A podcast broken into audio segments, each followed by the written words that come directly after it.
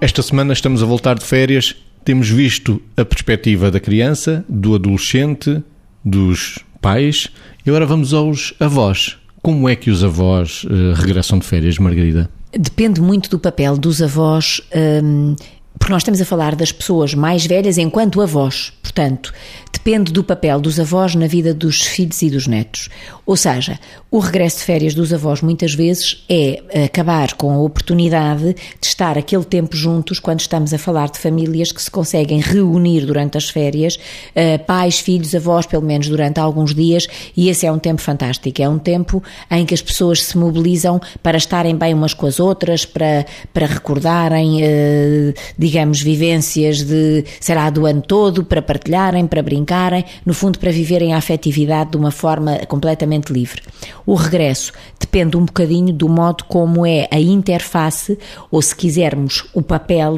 dos avós junto dos filhos e dos netos, porque se forem avós que vão participar na vida cotidiana do género, contribuir ou colaborar com os pais para ir buscar e levar filhos e netos, ou para darem alguma retaguarda na sua própria casa aos filhos e aos netos, Uh, até pode ser, e se já tiverem, sobretudo se forem pessoas que já estão aposentadas e tudo mais, uh, eu acho que o regresso de férias pode não ser assim nada angustiante, porque no fundo mobiliza para um novo ano com atividades, com objetivos concretos e sentido de utilidade e, e pragmático na vida, na vida dos que vêm a seguir, filhos e netos. Uh, se for uma altura, e se forem daquele tipo de avós que têm pouco papel na vida dos filhos e dos netos, e que durante o verão, sim, tiveram esse papel porque os juntaram todos algures numa casa de férias, ou seja, o que for, ou numa casa de família, aí pode ser um momento mais angustiante que tem que ser cuidado porque vem aí o inverno, vem o outono e vem aí o inverno e aí sim eh, pode ter que se ter mais cuidado criando novas atividades e criando novos objetivos. O regresso dos avós, o regresso das férias. Vítor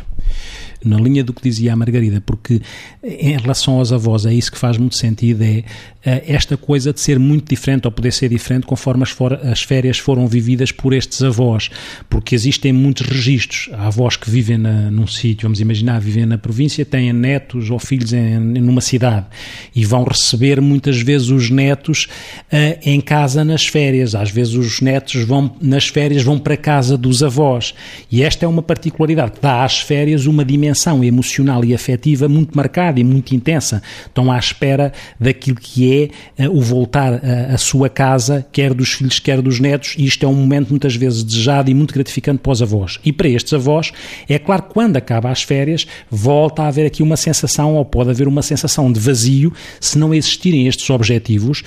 nomeadamente nas pessoas que já estão reformadas, não existirem estes objetivos que sustentem depois esta transição entre uma casa que estava cheia e uma casa que pode ficar vazia. Muitas vezes, como no caso dos avós reformados, o facto de terem objetivos ou poderem ter ligados à família este, este caráter de utilidade que muitos avós podem ter e de suporte, de retaguarda que podem dar aos seus filhos e aos seus netos, faz com que a transição possa ser menos complicada, porque no fundo já fazem parte da vida destas famílias, das suas famílias, nas férias, porque são claramente os, os catalisadores dos afetos, os, os, depositários da história familiar, de onde toda a gente vai, onde, onde toda a gente bebe, e depois vão dar uma continuidade à sua, à sua funcionalidade, à sua utilidade, naquilo que é uh, servir de retaguarda para os netos quando os vão pôr à escola ou às atividades, e por isso a transição pode depender claramente da vivência das férias de avós diferentes ou de diferentes férias para os avós.